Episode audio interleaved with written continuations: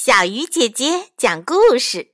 今天我们要说的故事啊，叫做《小鹿历险记》。话说有一天，小鹿出门玩儿，没走多远就碰到了大灰狼。小鹿害怕极了，它撒开腿，拼命地向森林跑去。小鹿跑啊跑，遇到了小壁虎。小壁虎，救救我！大灰狼在追我。小壁虎说：“别急，别急，你可以学我拉断自己的尾巴，大灰狼就抓不到你了。”小鹿试着拉了拉自己的尾巴，不行，不行，太疼了，我还是继续跑吧。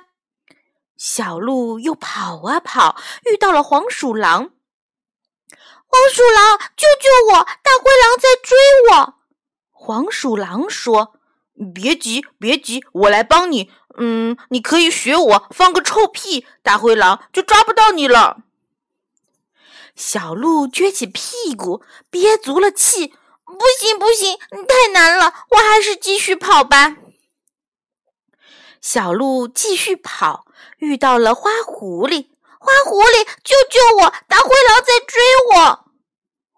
狐狸说：“别急，别急，我来帮你。你可以学我躺下装死，大灰狼就抓不到你啦。”小鹿试着躺下来，不行，不行，我学不了，我还是继续跑吧。小鹿继续跑啊跑，遇到了小青蛙。小青蛙，救救我！大灰狼在追我。小青蛙说：“别急。”别急，我来帮你。你可以学我这样做。小青蛙边说边跳入一大片荷叶丛中，不见了。哦，我明白了。小鹿说着，就飞快地跑进了一片小树林。阳光洒进小树林，小鹿身上的斑点就像树林里的点点阳光。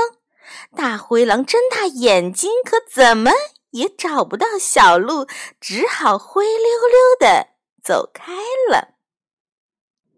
亲爱的小朋友，你能描述出今天故事里的小动物自我保护的方法吗？